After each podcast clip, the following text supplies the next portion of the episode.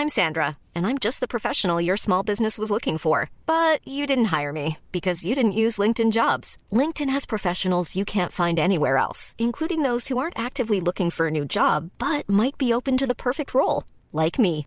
In a given month, over 70% of LinkedIn users don't visit other leading job sites. So if you're not looking on LinkedIn, you'll miss out on great candidates like Sandra. Start hiring professionals like a professional. Post your free job on linkedin.com/people today. Quality sleep is essential. That's why the Sleep Number Smart Bed is designed for your ever-evolving sleep needs. Need a bed that's firmer or softer on either side? Helps you sleep at a comfortable temperature? Sleep Number Smart Beds let you individualize your comfort so you sleep better together. JD Power ranks Sleep Number number 1 in customer satisfaction with mattresses purchased in-store. And now, save 50% on the Sleep Number limited edition Smart Bed for a limited time. For JD Power 2023 award information, visit jdpower.com/awards. Only at a Sleep Number store or sleepnumber.com.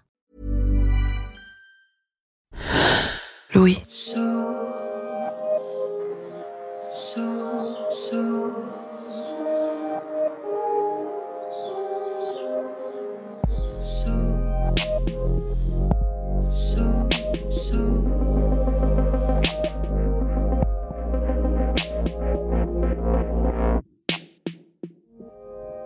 Je crois que ma vertu préférée, parce que bizarrement j'ai une vertu préférée, chacun compose avec l'absurdité de ses questionnements intimes, je crois que ma vertu préférée, c'est le courage.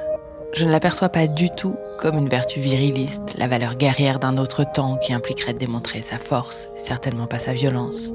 Le courage est toujours le fragile aveu de ses propres peurs, que l'on a décidé de reconnaître et d'affronter. Il faut bien, puisqu'on ne peut être courageux que si l'on a peur. Sans ça, c'est seulement de l'inconscience.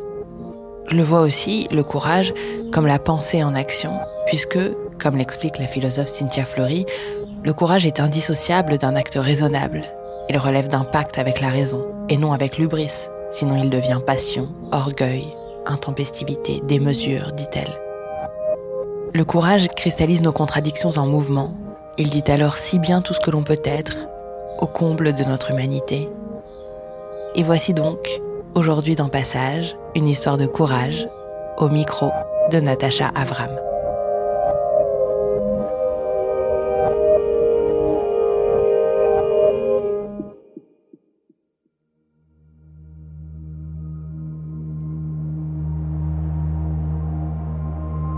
Mon nom c'est Alexandre, tout le monde m'appelle Andy.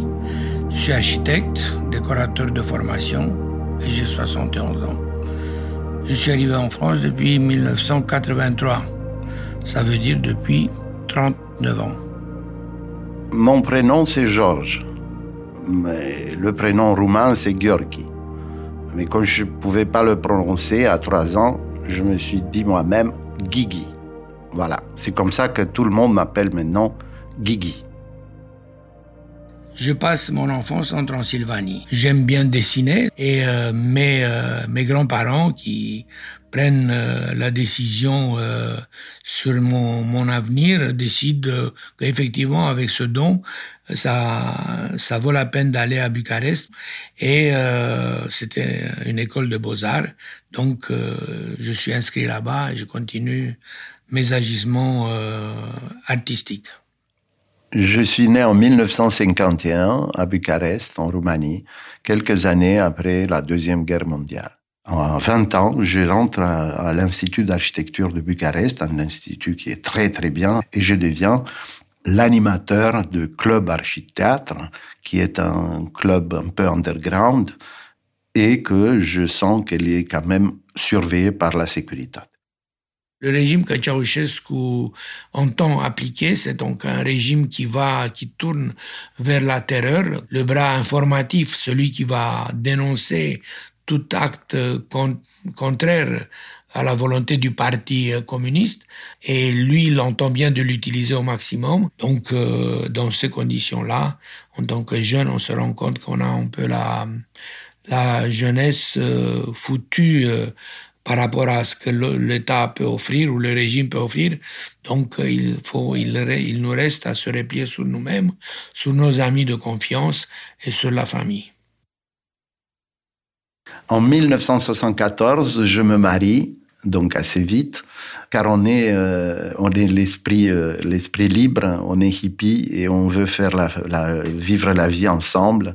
On monte sur la, la, la moto avec mon épouse Vera et on part loin de la maison de mes parents, euh, dans une banlieue très éloignée du centre de Bucarest. Et on reste une nuit et ma moto le, le lendemain matin tombe en panne on prend trois moyens de transport pour arriver à nos facs, respectivement euh, Université Centre-Ville de Bucarest pour moi et médecine pour elle. Et je vais à la fac, j'arrive à 8 heures du matin et je rencontre un tout petit, euh, gentil, mais toujours très éloigné de notre bande de motards, Andy. Il s'appelle Andy, je le voyais, il avait les blonds avec les yeux bleus, très gentil et il me demande mais pourquoi tu viens à cette heure d'habitude tu viens plus tard au deuxième cours à 10 heures. Mais parce que je me suis marié. Ah j'ai entendu j'ai entendu parler. Vous avez fait une grande fête avec des motos sur les boulevards et tout ça. Oui oui oui oui. Bah dis donc alors euh, tu veux pas qu'on à, la pause on mange une soupe je dis une soupe où dans le passage ici dans le passage victorien. Et il m'amène et il me sert une soupe de tripes. J'ai jamais mangé chorba de burta, puante. Oh. Mais avec Andy, euh, avec Andy qui est sympa, qui me, qui me regarde et qui sourit, ben la soupe, elle est bonne en fait. À midi, on reste ensemble encore une fois pour étudier un peu. Et puis l'après-midi, il me dit, mais et là, qu'est-ce que tu fais? Ben, J'attends mon épouse, elle, revient avec le, bus de, de, de, la fac de, de médecine. Ah bon, je peux venir avec toi? Oui, viens. Et quand euh, Vera descend du, du trolley, waouh, je vois Andy que, qui ouvre bien les yeux et qui dit waouh, mais c'est vrai, Vera, elle est belle. Elle, elle, elle, a les yeux bleus, un peu comme lui d'ailleurs. Hein. Il dit, ben, vous voulez pas que vous passiez chez moi un peu? Parce que moi je sais faire une pizza. Pizza? À l'époque, on savait à peine ce que ça veut dire. Et on va chez lui. Et on nous sert une pizza magnifique, un peu de tuica, un peu de euh, l'eau de vie. Et vers 9 heures du soir, on veut partir. Et lui, il dit, mais vous voulez pas rester parce que voilà, c'est trop tard maintenant pour aller très loin là-bas. J'ai une chambre à côté là. Ah bon? Et on ouvre la, la, porte et on voit une chambre vide avec un lit matrimonial. ça sent un peu les vieux, mais oui, c'est une chambre, c'est une chambre des vieux. Andy nous avoue, euh, il vient de perdre ses grands-parents. Après euh, cette nuit, ça me semblait tout naturellement de leur proposer de loger chez moi. On est venu pour une nuit et on est resté cinq ans. C'est là que ça commence une grande amitié, une amitié extraordinaire et inséparable. Ça, ça fait que euh, mon manque d'avoir des frères ou des, des, gens dans ma famille de mon âge, il est absolument comblé par lui, qui est en plus de ça un, un personnage époustouflant. Il me fait euh, connaître plein des amis euh, avec qui il partage des soirées, des événements. Et donc, euh, je, malgré ma timidité, je commence à me glisser dans le dans ce groupe aussi bien on fait des fêtes euh, où euh, on se donne des thèmes de déguisement et euh, donc de ce fait on sort du, d'une monotonie, monotonie étatique d'habillement parce que tout est contrôlé par l'État, y compris les vêtements. Il y a deux types de, de, de chaussures dans le pays ou deux, deux types de pantalons, ainsi de suite. Donc en se déguisant, en coupant, en transformant les vêtements, on a l'impression qu'on donne plus de couleurs au propre figurer à nos, à nos fêtes. On est différent d'Andy parce qu'Andy il est en retrait, il est, il est tout timide, il rougit euh, quand on fait des blagues un peu à côté de la plaque. Et puis Vera, elle l'aide, on, rigole ensemble. Et on, on, on, l'aide à quoi? On l'aide à s'ouvrir en fait. Nous, on a cette bande, on lui fait connaissance à notre bande de motards, à notre bande hippie.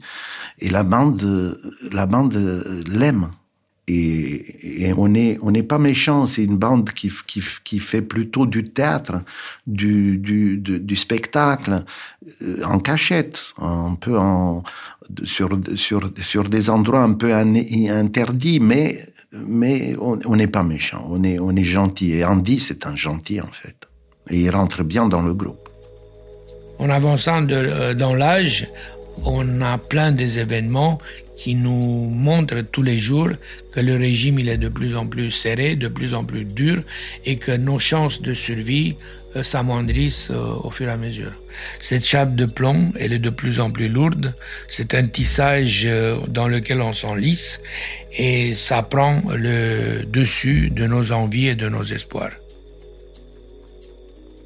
Notre club d'architecture, c'est le club A, s'il est connu dans toute la capitale, il y a les polytechniciens qui viennent, il y a toutes les facultés qui veulent rentrer dans ce club parce qu'on nous quoi On nous passe des, des films comme Orange Mécanique, qui est un film d'une violence qui nous montre le côté noir de l'Occident.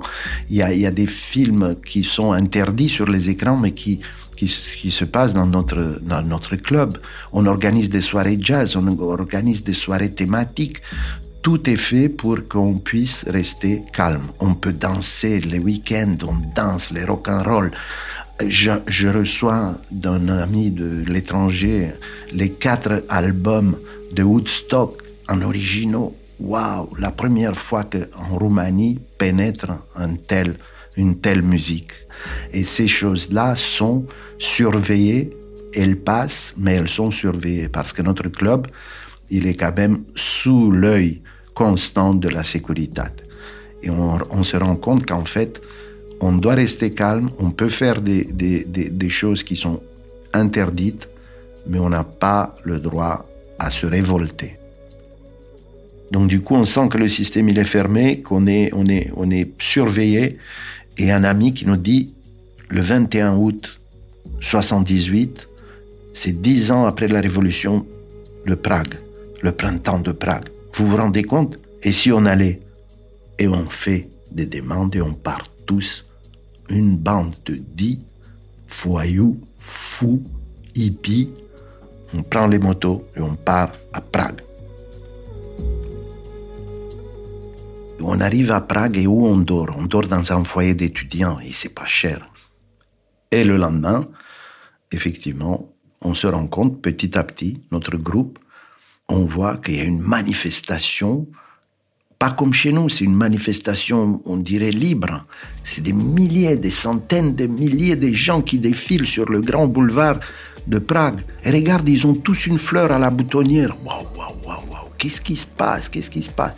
Incroyable. Et la police, elle est dans les quatre coins de cette statue. Et Bogdan, le plus ingénu de notre bande, le plus utopique, on le voit comment il descend et il prend un bouquet de fleurs que la police jetait à la poubelle, un bouquet qui était posé sur le socle de cette statue de Venceslav. Et, il fait ça trois fois. En fait, la police remet le bouquet à la, à la poubelle et lui, il le remet sur le socle. Et la troisième fois, il est embarqué par la police. Et Andy, il dit, ben oui, et moi je vais voir ce qui se passe. Andy, le courageux, il descend de ses marches, il va voir un policier en bas, et lui aussi est embarqué on commence à se dire, petit à petit, on va tous disparaître. Alors on, les suit, on se remet tous en bande et on continue on va les suivre. Et on arrive dans un commissariat de police. Et là, on reste une heure et demie jusqu'à ce que Bogdan sort avec des menottes à la main. On dit à côté, il commence à se révolter un peu. Je dis, tais-toi, tais-toi, tais-toi. Cette fois-ci, c'est gros.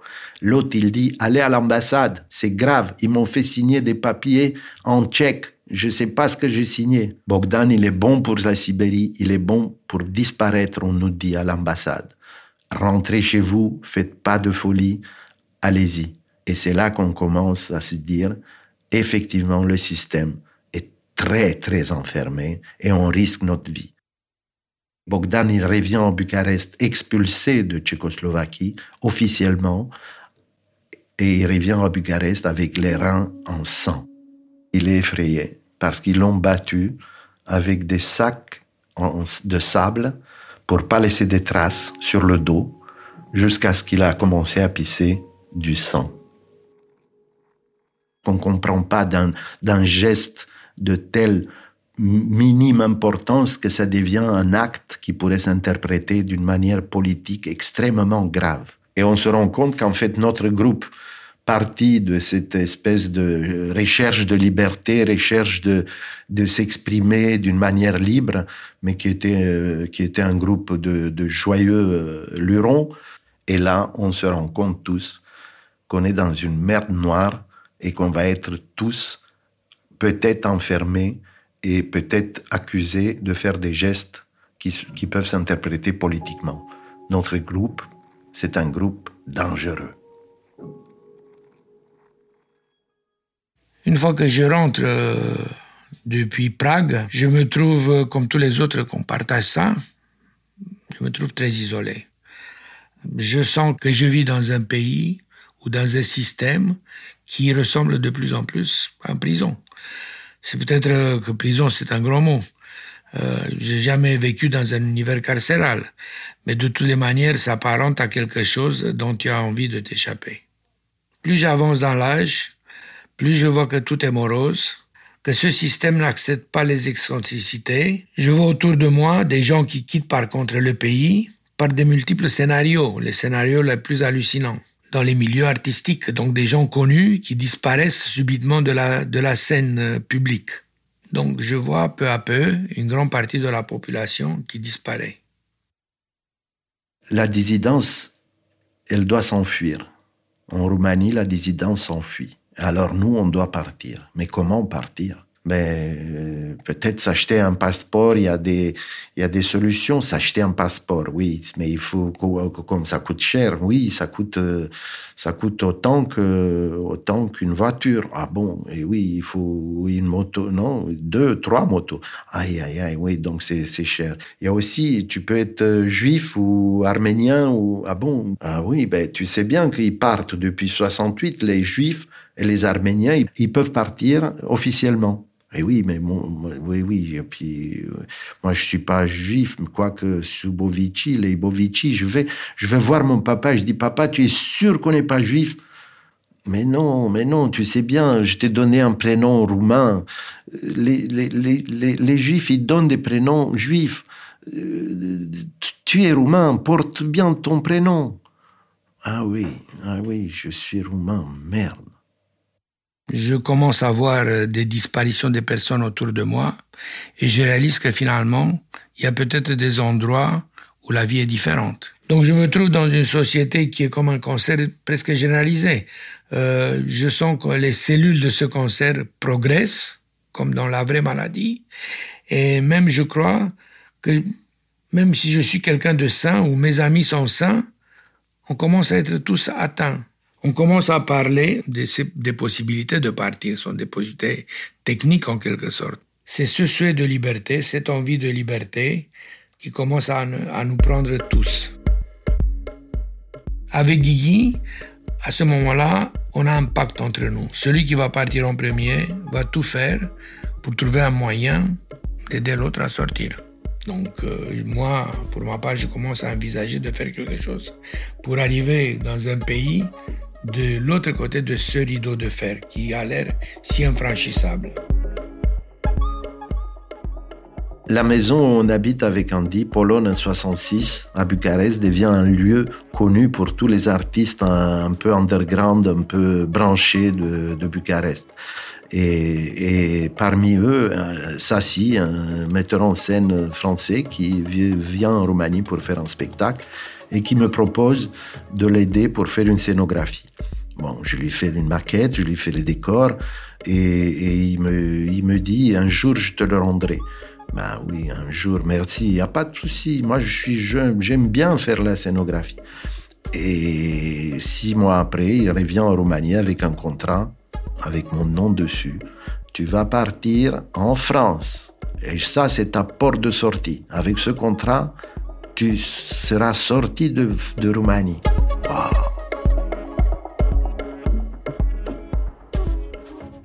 je prépare dans mes bagages quelques croquis, des, références de scénographie, euh, des dessins. Euh, je prends un frac, un chapeau de forme. Euh, j'ai des accessoires de, je sais pas pourquoi, je prends plein d'accessoires de scénographie avec moi. Je pars le 23 août 1981. Toute ma famille m'accompagne au train. Je prends le train, l'Orient Express d'ailleurs. Je vais voir ma maman pour lui dire au revoir. Ma maman me regarde et me dit euh, Tu vas revenir, n'est-ce pas? Je dis Bien sûr, maman, je vais revenir. Bon, allez, pars. Et je la vois qu'elle laisse une larme, à peine visible sur ses yeux. Elle sait que je ne vais plus revenir. Avant de monter dans le train, il y a Andy qui s'approche de moi et me chuchote à l'oreille. Tu sais, si, si se passe quelque chose, que tu te sens pas bien, reviens, reviens. Tu sais, c'est pas, c'est pas une honte de revenir. Et je lui sors, non seulement que je veux pas revenir jamais de ma vie, mais je veux te faire sortir de là. Je lui fais cette promesse de tout mon cœur. Et le train part.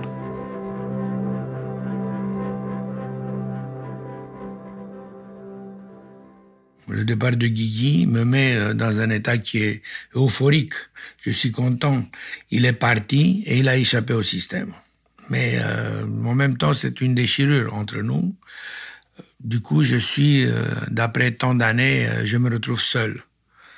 Je suis donc absolument décidé, presque aveuglement, de rejoindre cette amitié qui reste quand même une amitié exceptionnelle et qui dépasse tout autre lien. Un an et demi après mon départ, Vera arrive enfin en France. Elle me raconte l'état dans lequel elle a laissé Andy. Notre cher Andy est déprimé, et il est devenu euh, euh, triste, il n'est plus rigolo. La plupart de notre groupe se trouve déjà en, Occident. Andy, il est tout seul là-bas. Et là, on va essayer de le faire sortir, Vera, non? Oui, oui, à tout prix le départ, en effet, euh, quitter le pays, devient, entre guillemets, c'est triste à dire, mais un sport national. Mais euh, les seuls moyens qui restent sont quelques moyens illégaux qui euh, supposent aussi une certaine imagination et un certain courage, ou plutôt un certain désespoir. On rencontre dans un château d'à côté, un château de sommière abandonné, on rencontre un type assez bizarroïde qui nous invite d'ailleurs à prendre un café dans son petit cuisinière euh, d'été. Et il a un chien errant à côté. il est, il, est gentil, mais il est assez bizarre. Et on lui raconte notre histoire, comment, d'où on vient, comment on fait, qu'est-ce qui se passe. Et on arrive à dire effectivement, euh, on, est, on, est, on est en manque de notre meilleur ami parce qu'on l'a laissé tomber en Roumanie. Et lui, il nous dit, mais moi, je vais souvent dans ces pays de l'Est. Ah bon? Comment tu vas? Ben, Je vais avec un cirque. Ah bon Avec un cirque, un cirque ambulant. Ah oh, waouh Extraordinaire. Et tu crois que tu peux aller? Bah oui, moi je peux aller, je, je vous le cherche, votre ami. Incroyable. On organise le départ dans le vide, ça se concrétise. Il y a un fait euh, qui arrive à un de mes, mes amis qui essaye de, de passer la, la frontière entre la Roumanie et la Yougoslavie par la voie aquatique. Ils traversent euh, le Danube à la nage. Ils sont deux. Ils se font rattraper, monter dans un chalutier de la douane, ou plutôt de la police, parce que c'est une police de frontière, c'est plus qu'une douane. Ils entendent un petit clapotis dans, dans l'eau. À ce moment-là, tout le monde reste figé sur le bateau et les policiers réalisent qu'en effet, il y a, y a deux personnes, deux filles qui nagent euh, pour euh, faire la même traversée. Ils s'approchent, ils se disent est-ce que ça vaut la peine de s'arrêter, est-ce que ça, ça vaut la peine de, de compliquer les choses? Donc ils tirent à bout portant et les deux filles sont euh, tuées sur le champ cette image-là d'une cruauté euh, rare, d'une violence euh, terrible, d'une injustice euh, hors norme, c'est une image qui m'a hanté pendant ces préparatifs. Donc c'est une histoire qui me met déjà en tête que c'est une confrontation entre David et, Goliath et que la ruse et le courage et la chance peuvent aider le plus faible de vaincre un géant qui a toutes les, toutes les données pour, être, pour sortir vainqueur. Avec le gitan, on imagine comment il va faire et donc on, on lui demande comment tu vas faire parce que c'est difficile à la frontière, euh, il vous compte, il vous prend les papiers et tout ça. Et lui, il dit non, non, j'ai une astuce, tu sais, la petite chienne là, la, la chienne, elle va mettre bas. Je dis, ben alors, mais oui, elle va mettre bas et au moment où on va passer la frontière, on lâche les chiots. Et quand ils vont venir nous contrôler, les chiots, ils vont se balader. C'est une diversion que j'ai fait. Ils vont contrôler, ils vont être, les chiots sont gentils, ils vont mordre, ils vont sauter, la chienne, elle va gueuler. on n'a jamais pensé à ça. Dis donc, incroyable, vas-y. On prépare le départ euh, du, du, gitan, on lui file 2000 francs. Euh, Vera, il lui file une bague qu'elle a reçue d'Andy juste avant de partir vers la France. On est sûr que ça va bien se passer. Et puis il part. Et, ben, malheureusement, il nous appelle euh, trois semaines après pour nous dire qu'il ne peut pas rentrer en Roumanie. Ils l'ont dévié avec ce, ce cirque, ils l'ont dévié vers l'Yougoslavie. Il n'a pas pu rentrer par le nord de la Roumanie. Donc, euh, projet euh, tombé à l'eau. Mais j'ai toujours le sentiment que ce gitan ne nous a pas volé. Il voulait vraiment le faire. C'est pas que ça me contrarie, je fais, je complètement euh, confiance à Guigui, mais c'est toujours le peur de pas se précipiter, de, de choisir l'action la moins bien préparée on commence à s'imaginer plein de scénarios euh, comment comment comment le faire sortir Andy et un, des scénarios il devient un peu euh, James Bond parce que ça se passe dans un train il faut qu'il change la photo sur un passeport dans un train qui roule à pleine vitesse dans les chiottes du train. Donc c'est un peu farfelu. Ça si ça si notre metteur en scène c'est lui qui m'a fait sortir de Roumanie. Et il vient, il écoute ce qu'on pense et il dit mais non, mais vous êtes fou, mais vous n'êtes pas dans un James Bond, il faut quand même le faire gentiment. Il dit mais tous les étrangers en plein été, ils vont à la mer Noire, ils vont quand même à la mer Noire, donc pourquoi vous le faites pas là-bas? Un couple de Français, il va en Roumanie en voyage, lui, il, va laisser son passeport à Andy, on va remplacer la photo d'Andy, elle, elle va partir vers la frontière la plus près, qui est la Bulgarie, à 3 km de, de, l'endroit où ils vont à la plage. Et lui, il va partir vers Bucarest, le temps que Andy sort de Roumanie, il va avoir le temps de déclarer son passeport volé à l'ambassade française à Bucarest. Étant séparés dans deux mondes différents, on commence déjà à parler au téléphone. Comme on n'est pas sûr qu'on est ou pas sous une écoute, on le fait d'une euh, d'une manière codée qui est connu que par euh, par nous. On s'obstine de le, de le faire comme ça. C'est la discipline, euh, la discipline du secret. Par exemple, euh, je dis des choses du genre je vais passer mes vacances au nord du pays. c'est clair que l'action va se passer au sud du pays. Le du côté de Guigui, il me dit ça doit se passer dans un je dois prendre un train, c'est clair que je dois prendre une voiture. Marie-Pierre, qui est ma, secrétaire dans le, dans le cabinet d'architecture, elle se propose, elle y va, elle est aventureuse, elle aime bien le voyage. Et Serge, euh, un ami de, de Tarbes, qui est un peu alternatif et un peu aventurier, il se propose lui aussi, il se connaît à peine avec Marie-Pierre, mais il, il, il, veut y aller aussi. Donc du coup, c'est voilà le couple de Français qui va sortir en dit de Roumanie. J'ai toutes les informations sur le, les, euh, les signes que je dois porter euh, sur moi, sur l'endroit et sur l'heure où la rencontre euh, doit se passer. Mais euh, pour le reste, je ne sais pas si c'est une, deux, cinq personnes, comment ça se passe. S'il y a quelqu'un qui doit faire une traversée à pied, ça se passe euh, par la mer, euh, peu importe. Mais je fais confiance. J'en suis persuadé que Guigui a, a, réussi à mobiliser les, les, forces nécessaires. Je me sens investi de la force pour arriver à, à, à mener à bon fin cette, cette action d'exfiltration tout se passe bien, ils ont toutes les instructions. Marie-Pierre est très organisée, elle prend en sténo toutes les notes, elle connaît plus ou moins les endroits euh, et, Serge est optimiste et très fort, très sûr de lui, bien sûr. Et ils y vont.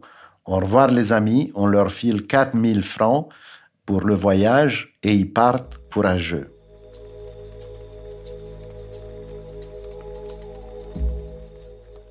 L'un des moments les plus déchirants dans tout ça, c'est évidemment la séparation de mes parents, de ma famille, de, mes parents. Ma mère et mon père, ils ne savent absolument rien. Au moment de, de cette séparation, ils pensent que dans deux semaines, on va se revoir. Et moi, je sais que dans, dans les deux semaines, soit je suis libre, impossible à les voir, ou sinon, quelque chose de pire va m'arriver, que je ne veux pas imaginer. Mais dans ce cas-là, aussi, ils vont pas me voir. Difficile dans une relation euh, parents et enfants de cacher une vérité qui est tellement, qui risque de changer tellement le cours de leur vie. Donc j'arrive au, bord de la mer, le jour euh, venu, le jour euh, sans tant attendu, je me mets au bord de la terrasse avec ma canette de bière devant et j'attends. Mon regard s'arrête comme dans un travelling en quelque sorte et je vois deux personnes deux, deux anges. Ce sont deux anges qui s'approchent. C'est une tranquillité qui se dégage qui est phénoménale. Je me sens transporté dans un autre monde de calme, sans nervosité, sans rien du tout. Maintenant, je ne sais pas d'où ça vient. C'est peut-être le signe de, de, Dieu que je vois peut-être pour la première fois, ou euh, c'est le signe de, de, de, quelque chose qui, est, qui reste inexplicable. Même Dieu, il est inexplicable on se dit peut-être à peine un, bonjour et euh, par un simple signe, on s'éloigne de cette terrasse. Donc on part et on met, on se dirige vers la plage un seul obstacle, moi je parle pas le français et je le comprends à peine. Donc euh, je comprends par euh, le langage qu'on peut pratiquer que pour des raisons techniques, changement, modification d'un passeport, ils ont besoin d'un endroit stable, d'une table ou quelque chose où ils peuvent utiliser quelques ustensiles pour euh, pour pour bricoler le passeport. Serge qui change les agrafes avec beaucoup de professionnalisme parce que ils ont fait beaucoup d'exercices avec Guigui en France. Ils ont fait pas mal de photos agrafées sur des, des feuilles euh, factices comme ça. Euh, il coupe bien, donc sans rayer le papier, sans, euh, sans détruire euh, le papier, la feuille porteuse de la photo. Il coupe, il replace la nouvelle photo et il replace euh, les agrafes. Donc le, le faux est presque parfait, sauf que l'agrafe qui se pose euh, maintenant se superpose pas parfaitement avec l'ancienne agrafe. Donc il y a une trace de rouille dans de l'ancienne agrafe qu'on aperçoit. Et à ce moment-là, celle me demande est-ce que c'est une imperfection? Est-ce que tu risques avec ça? Est-ce que tu passes ou tu passes pas? Et donc, euh, je dis de toutes les manières, pour moi, c'est parfait je décide de passer. Donc, euh, il me laisse la latitude de choisir jusqu'au dernier détail. Sa vie, elle est aussi en péril. Si je suis attrapé, euh, lui, il est attrapé. Il y a des fortes chances qu'il soit rattrapé aussi. Le lendemain matin, donc, euh, on se retrouve de bonne heure. Je descends dans ma voiture. Je lui remets les clés de ma voiture. Il me donne les siennes. Remonte, je remonte dans sa voiture et je repars vers la frontière avec Marie-Pierre et lui, il repart vers Bucarest avec ma voiture. Il n'y a pas, il y a pas d'embrassade. Euh, chacun a dans sa tête son plan. Euh, il y a moins de le minimum de risques qu'on doit prendre, donc il faut pas attirer l'attention. Je suis euh, la première fois dans une voiture française. Je conduis une voiture française. Bon, c'est comme les autres, mais pour moi c'est une première, donc il se rajoute à mes émotions. Marie-Pierre m'explique quel est le point de frontière préétabli. J'arrive à ce poste de frontière et euh, là il y a personne à part les, les soldats et les militaires qui gardent le poste de frontière. À part ça, il y a un peu un grand camion vide qui se fait contrôler devant notre voiture. Moi, je conduis la voiture et Marie-Pierre donne les papiers il se fait contrôler, même qu'il est vide, c'est un camion frigorifique vide. Donc une boîte vide se fait contrôler une demi-heure. Donc tu commences à penser qu'il y a peut-être quelque chose qui n'est pas en règle. Même pas normal d'avoir euh, un passeport bloqué une demi-heure et on voit une voiture de la police secrète qui arrive. Et il y a quatre euh, types euh, qui sont tous habillés avec la même le même type de costume pour les mêmes vêtements. Donc c'est clair des gens d'une de la police secrète qui ont quasiment une uniforme et il y a un haut gradé qui descend avec. Moi je me dis c'est là que ça se termine l'aventure, ça n'a pas été trop long. Et euh, je sens déjà la torture qui qui va arriver. Comment va commencer, comment ça va se terminer? Moi je supporte aucun agression physique. Donc il y a plus de courage, il y a plus de je m'évanouis pas, je m'évanouis pas, je tiens bon mais parce que je suis assis dans la voiture. Je crois en effet que je suis dans un état second parce que le temps qui euh, le temps qui euh, qui se termine pas qui est infini euh, dans un endroit qui est désertique où il y a un simple contrôle qui se fait. C'est pas un contrôle de 1000 personnes ou de 200 personnes c'est un contrôle de deux personnes d'un d'un seul véhicule. Donc tu sais qu'il contrôle depuis une demi-heure un, un papier il regarde un papier qui est faux. Là, ma vue, elle est trouble. Je pense que le sort n'est pas de mon côté et qu'en effet, il, euh, il, est il est sur le point de découvrir quelque chose. Le douanier sort. Je ne vois même pas. J'entends une voix en français qui dit bon voyage. Donc, bon voyage, je comprends ce que ça veut dire. À partir de là, je suis libre. Donc euh, j'essaye de démarrer la voiture normalement, qu'il n'y a pas euh, un dérapage ou autre chose. Marie-Pierre est dans la voiture, on n'essaye pas de, de, de s'embrasser ou de faire des gestes de grand euh, soulagement, donc on passe, on part en toute normalité. On arrive en Bulgarie, autre douane, mais comme la douane roumaine, elle est connue comme très très sévère, les Bulgares regardent de très très peu les passeports. Je continue à conduire la voiture, sauf que je conduis à 30 km à l'heure, pas plus. Je reste toujours au volant, donc je regarde les yeux sont rivés euh, dans le rétroviseur parce que je suis sûr que les Roumains, ils ont découvert quand même quelque chose et qu'ils essayent de nous poursuivre jusqu'à la, jusqu'au point de frontière qui est avec la Turquie. Parce que c'est une chose dans un pays comme ça de te, de faire un passage frauduleux dans un autre pays frère et autre chose de tenter le passage à l'Occident. C'est beaucoup plus grave. Euh, on est dans le noir, on est tous les deux, avec Vera, on reste sur notre balcon en regardant un cèdre. Euh, il fait chaud à Nîmes, il fait chaud partout. Les vacances sont bel et bien arrivées, mais nous sommes seuls et un peu désespérés parce que l'attente elle est longue. On sait pas, on n'a pas de nouvelles de ceux qui sont partis. On ne sait plus quoi faire. On est on est désespéré. Moi, je fais une allergie, je, gonfle de partout. Et d'un coup, il y a Cathy, notre amie, qui vient nous voir. Elle dit, mais qu'est-ce que vous êtes, dans quel état vous êtes tous les deux? Dites, qu'est-ce qui se passe? Eh Ben, tu vois, on attend, on attend, on attend. Et puis elle nous dit, ben écoutez, pourquoi vous vous allez pas voir? Vous savez, j'ai à Sommières, qui est pas loin d'ici, donc une euh, voyante qui qui peut vous prédire un peu l'avenir. Je dis arrête, arrête, Cathy, on n'est pas arrivé là. Si, quand même, allez-y, allez-y. Elle dit allez, on va, on va quand même essayer. On monte en voiture, on va la voyante. Elle nous ouvre la porte, elle dit écoutez, vous avez un problème, il paraît. Oui, ben, on a un problème on voudrait savoir quand est-ce qu'elle va être résolue. Ah bon? Eh Bien, elle sort un espèce de calendrier hein, comme ça et elle a un pendule et on est le mois d'août. Elle dit ça commencerait quand votre histoire? Ben écoutez, à partir, disons, du, du, 20, du 20 août. Bon.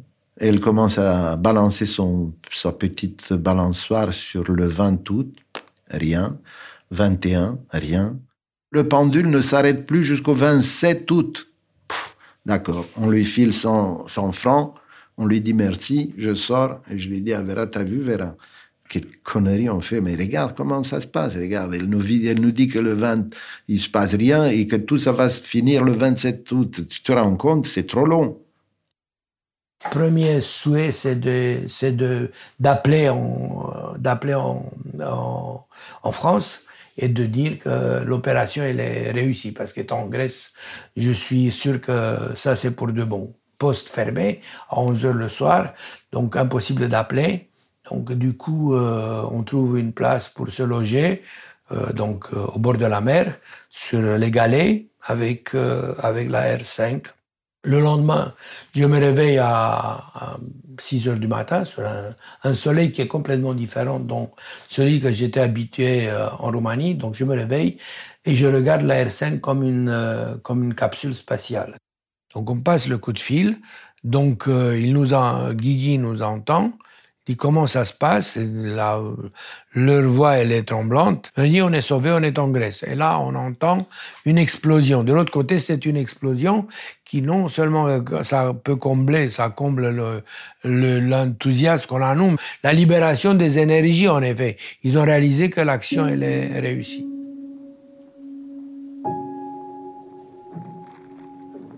J'ai plus la force de, de, dire quoi que ce soit. Je les écoute. Là-bas, c'est un, débordement d'énergie, un débordement de joie, un soulagement euh, euh, presque inhumain. Presque inhumain. C'est un soulagement. C'est des choses d'une force qui me fait rester euh, pas bloqué, mais en écoutant euh, ces cris, j'assiste à ma libération, en effet. Le 27 arrive il fait toujours chaud. Nous, on est sur le canapé, on regarde pas la télé, on regarde rien, on fait rien, on se regarde, on attend, l'attente, l'attente, l'attente. Et là, on entend un sifflement, notre sifflement d'antan, le sifflement qu'on faisait dans les salles de cinéma pour se retrouver dans le noir. On fait comme ça, on fait une espèce d'ultrason, comme ça tu déranges pas les autres. Et puis on entend, on sort sur le balcon et d'en haut, on voit Andy et Marie-Pierre à côté de la voiture. La voyante, elle a eu raison pour ses 100 francs. C'est le 27 qu'enfin Andy est libre.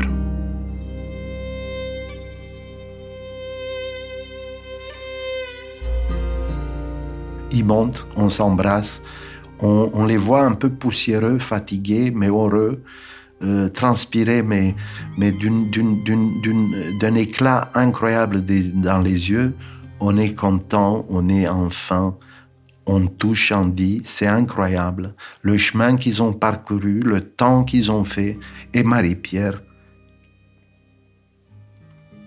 Parce que je, je, je le moment, tu vois c'est vraiment, incroyable. C'est vraiment incroyable parce qu'on ne croit pas nos yeux. C'est comme un, mirage. C'est comme quelque chose qu'on n'a pas cru voir un jour. C'est quand même extraordinaire. Ils sont tous les deux en vie, radieux, même fatigués, les larmes aux yeux, mais ils sont là. On peut le toucher. On, l'a fait. On l'a réalisé. et ils sont nos héros définitifs. Ils ont traversé une Europe, ils ont traversé le rideau de fer et ils sont tous les deux en vie, heureux et vivants. Et c'est incroyable. Souvent, quand je raconte euh, cette histoire, euh, les gens me disent mais quel courage, mais quel courage pour eux d'organiser un tel, une telle, euh, d'organiser quelque chose de si périlleux en effet. Pour la meilleure volonté, tu peux tu peux assister à la perte de celui que tu aimes, celui que tu veux aider. Je regarde autour de moi et entre autres, je me dis j'ai 33 ans, en même temps j'ai deux jours, j'ai un âge de deux jours. On arrive et on se retrouve.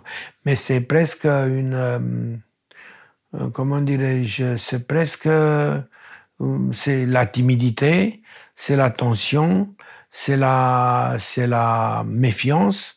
Il y a un mélange de, de le bonheur, c'est plein de sentiments contradictoires en effet. C'est pas du tout un sentiment bien défini pour dire oh, c'est la joie, c'est extraordinaire, on s'est roulé par terre, pas du tout. Dans la joie des retrouvailles, bien sûr qu'on on pense à Serge. Qu'est-ce qui se passe avec Serge? Est-ce qu'il a pu euh, aller à l'ambassade? Est-ce qu'il a déclaré son passeport? On n'a plus de nouvelles. Donc, comment faire pour savoir qu'est-ce qui se passe avec Serge? On raconte ça à nos amis et Cathy, encore une fois, cette Cathy formidable qui, qui est très pragmatique et qui dit, ben, écoutez, moi, je prends le téléphone et j'appelle ou l'ambassade française en Roumanie. Madame le consul au téléphone lui dit, euh, est-ce que Serge a une assurance, madame? L'hôtel dit, ben non, bien sûr que non. Il n'a pas pris d'assurance, ce voyou. Ah ben, madame, il paraît qu'il s'agit d'une somme très importante d'argent que l'État roumain demande pour ce Serge qui est tenu entre-temps chez moi. On s'est passé pour sa tante, pour son oncle, pour des, des gens qui, euh, qui lui veulent du bien et qu'on va, on va aller à l'ambassade, au ministère des Affaires étrangères pour le sortir d'un pays parce qu'il est, où il est injustement retenu, euh, parce qu'il a eu simplement un passeport volé.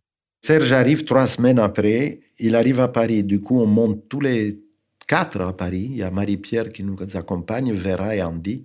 On accueille Serge. Il est formidable, il est radieux et, on s'embrasse. Il est heureux, il est libre, mais il nous raconte ce qui s'est passé en Roumanie. Il a été à l'ambassade, il a vu Madame le consul, il est resté, ils, étaient ensemble euh, à, la, police roumaine où, euh, bien sûr, on lui a posé plein de questions. On lui a effectivement dit que une somme d'argent assez importante pourrait être demandée par l'État roumain en caution de son départ. Ils ont insisté. Madame le consul a fait tout le possible pour le libérer. Il a été libéré. Il est monté dans un train avec un passeport euh, provisoire. À la frontière, par contre, il a été descendu du train et ils l'ont gardé en 24 heures dans une cellule dans le noir. Et là, il s'est dit, c'est là que qu'il a eu peur. Là, là, il avait la trouille parce qu'il s'est rendu compte que c'était pas encore fini et qu'il aurait pu rester, lui, comme otage définitivement en Roumanie. 24 heures après, le un colonel arrive très bien habillé, avec une autorisation dans la main, avec un français parfait. Il lui dit euh, Monsieur Serge, vous pouvez passer. Mais savez une chose que, comme il disait Talleyrand, l'État passe, mais la police reste. Et là, Serge me dit J'ai eu la trouille de ma vie plus jamais je mettrai les pieds dans ces putains de pays de l'Est. C'est évident qu'il a, il avait ça très, très intensément dans son corps et dans son âme. C'est quand même euh, traumatisant de rester sans savoir quand tu peux quitter ce pays-là. La soirée euh, avec Serge est formidable. On danse, on rit, on crie. Lui, il danse comme un fou. On le voit excité un max, mais il est, il a quelque chose, il a quelque chose en lui qui nous fait croire que un choc s'est passé avec notre, notre grand aventurier Serge. Et, et on ne sait pas, on ne s'imagine pas à l'époque qu'on va plus revoir Serge depuis. Il a dit qu'il a, a fait un geste par amitié, qu'il n'a pas voulu euh, pas continuer, mais il dit c'était très intense. Il voulait reprendre sa vie d'une certaine manière, et je pense qu'il voulait sortir quelqu'un de ce pays-là, de le libérer, mais il s'est pas rendu compte en effet la dimension dans laquelle la dimension du geste euh, euh, humain. Évidemment, c'était quelque chose d'extraordinaire, mais le péril euh, qu'il a guetté, il l'a pas, il l'a pas vu à sa vraie dimension. Marie-Pierre, on la voit, elle, donc, elle s'est mariée entre-temps, elle a deux enfants, euh, elle vit dans le midi de la France, toujours à Nîmes, elle a remonté à plusieurs reprises, euh, Guigui et Vera ou moi. De l'autre côté, on a, on est, on est descendu la voir, donc euh, voilà, on garde, on garde le contact et les bons, les bons souvenirs de cette aventure.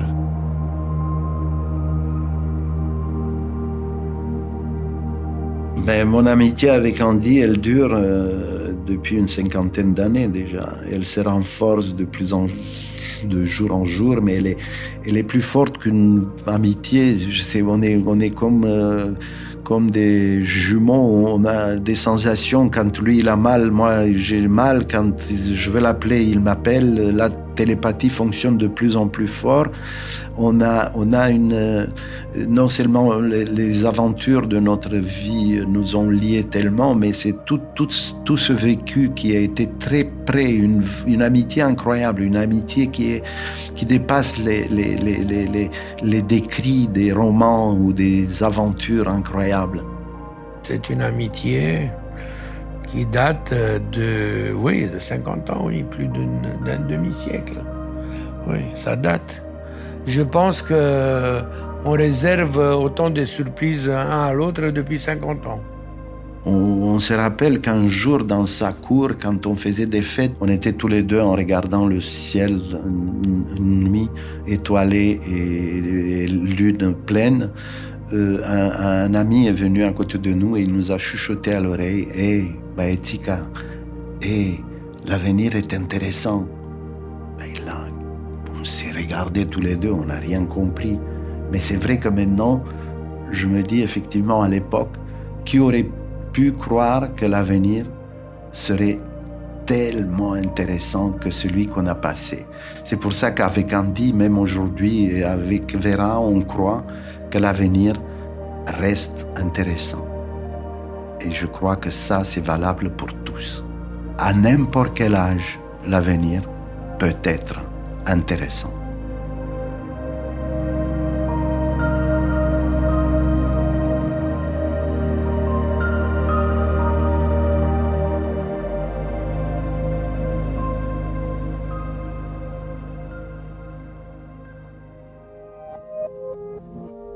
Cet épisode de passage a été tourné et monté par Natacha Avram. Lucille Ossel était à la réalisation, Louise Emerlet à la production et la fugitive a assuré le mix. Si cet épisode vous a plu, si Passage vous plaît, n'hésitez pas à laisser des étoiles et des commentaires sur les plateformes d'écoute. À très vite.